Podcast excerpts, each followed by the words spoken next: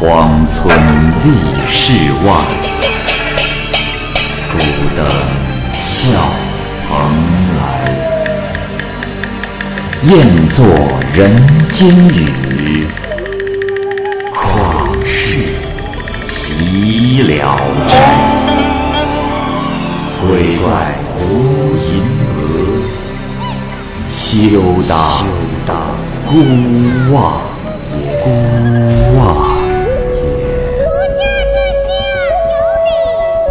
白话《聊斋故事》，《聊斋故事》之胡四姐，蚂蚁播讲。有个来自泰山的上姓书生，平时一人独自住在一间简朴的书房里。一天，正值秋天夜里，银河朗朗，明月高悬。上生在花丛中散步，想入非非。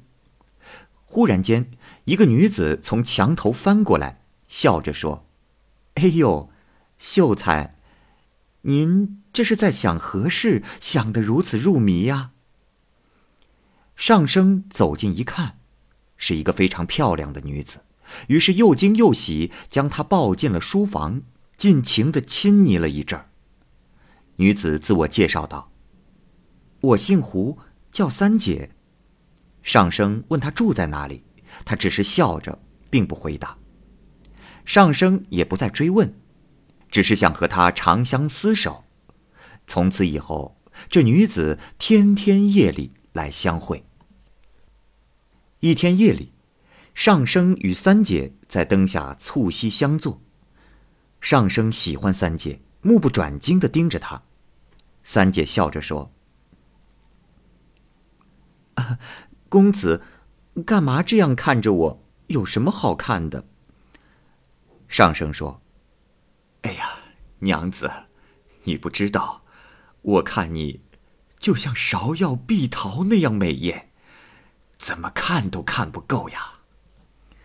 三姐说：“哎，罢了，我身体那样的丑陋，还让你如此垂青。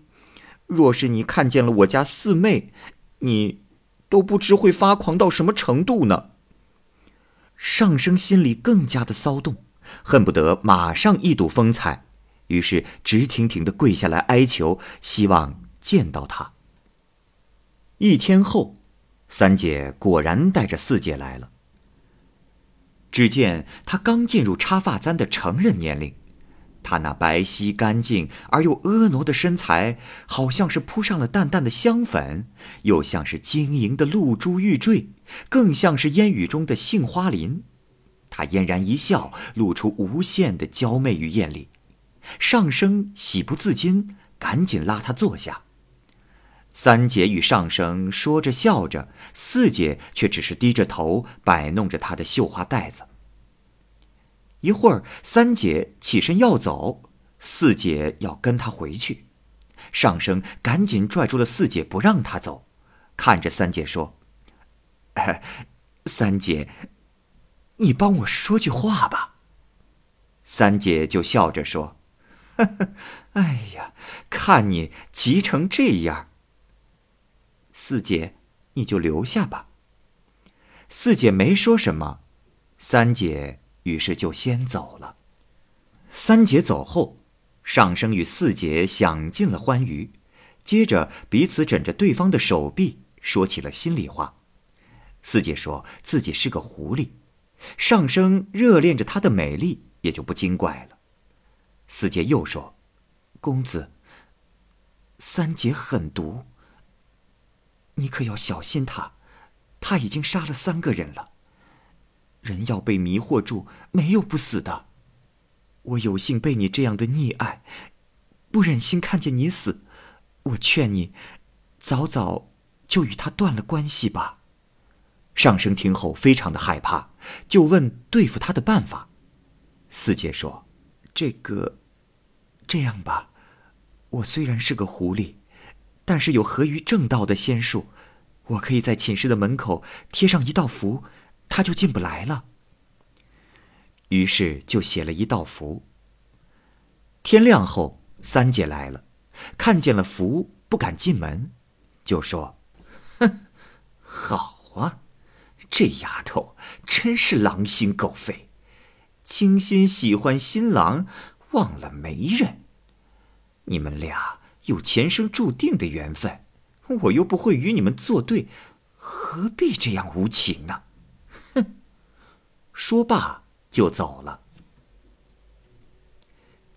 几天后，四姐有事到别处去了，说好隔一夜再来。这一天，上生偶然出门看看，山下原有一片解树林，从密密的丛林中走出一个颇具风韵的少妇。她靠近上生说：“哎，我说秀才呀，你何必要如此的迷恋胡家的姊妹呢？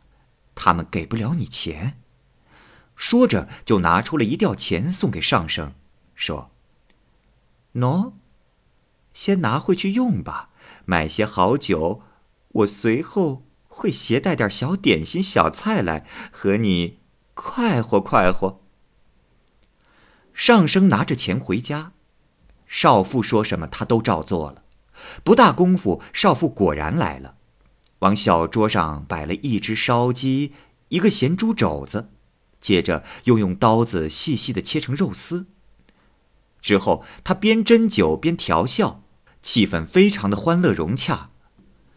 到了半夜，便吹灭灯火，享尽春宵。第二天天很亮了，他们才起来。正当少妇坐在床头穿鞋的时候，忽然听到人声，仔细一听，这时人已经走到了幔帐里来了，原来是胡家姐妹。少妇看见之后，就想仓皇逃跑，但是留下了一只鞋子。胡家姐妹冲着少妇的背影斥责道：“哼，你这个不要脸的骚狐狸，胆大妄为，竟然敢跟人一起睡觉！”胡家姐妹边说边追，一会儿才回来。四姐伤心的说道：“公子，你实在太让我失望了。”你竟然和骚狐狸交好，我，我不会再接近你了。说着，怒气冲冲的要离去。上生吓得跪在地上，苦苦恳求他不要生气。三姐也在旁边劝解，四姐这才解了怒气，以后彼此相好，一如既往。一天，有个陕西人骑着驴来到了尚家的大门口。说：“我到处在找这个妖精，已经找了很久了，如今总算是找到了。”上生的父母见来人说话怪异，于是就问他原因。那来人说：“啊，不瞒二位老人家，我是一个江湖人，天天泛舟江湖，游历四方，常年的不在家，结果家中的弟弟。”被妖精迷惑害死。回到家乡后，我非常的悲愤，发誓此生一定要找到妖精，并且亲手杀了他。我找了很多的地方，可是再也没有看到这妖精的踪迹。如今妖精就在你们家，如果不消灭他，就会有人像我弟弟那样的死去呀。当时上生跟女人亲密来往，父母也有所察觉。听了这话，十分的恐惧，马上请客人进屋，求他施展法术。来客在地上摆了两只瓶子，然后画符念咒，过了好久，这才有四团黑雾分别投入瓶中来。来客高兴地说：“好了，这下放心了，全家都在这里了。”于是用猪膀胱封住瓶口，再用封条封得很坚固。上生的父亲也很高兴，坚持要留客人吃饭。上生心里很难受，偷偷去看瓶子，听见四姐在瓶子里说：“公子，你做事不救，难道是如此负心的人吗？”上生心里更加的难过，于是要撕去瓶上的封条，但是封条贴得非常紧密，根本打不开。四姐又说：“哦，公子，别去解它了，我教给你一个法儿，只要放倒那法坛上的令旗，用针刺破猪膀胱，我就能出来。”上生按照四姐的说法做。果然，从孔中冒出一丝白烟，冲霄而去。这时来客出来，看见令旗倒在地上，大惊说：“啊，跑了！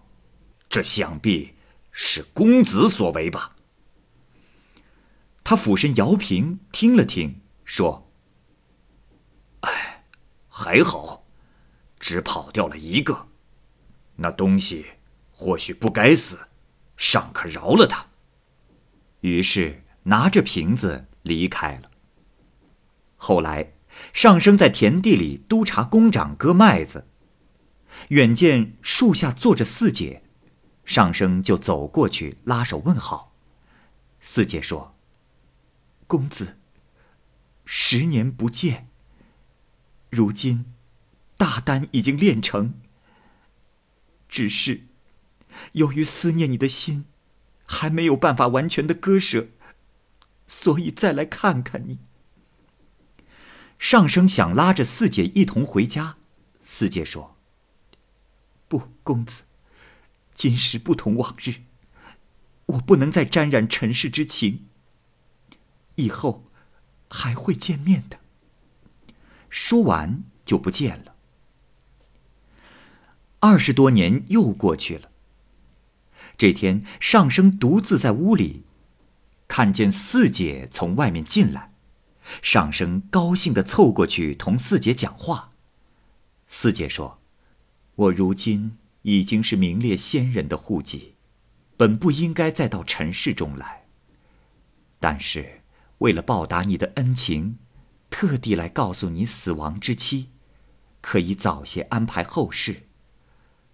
不用难过。”我会渡你成为鬼仙，也没有什么苦楚。说罢，告辞而去。四姐说的日期来了，上生果然死去了。上生是我的朋友李文玉的亲戚，他曾经亲眼目睹过这个。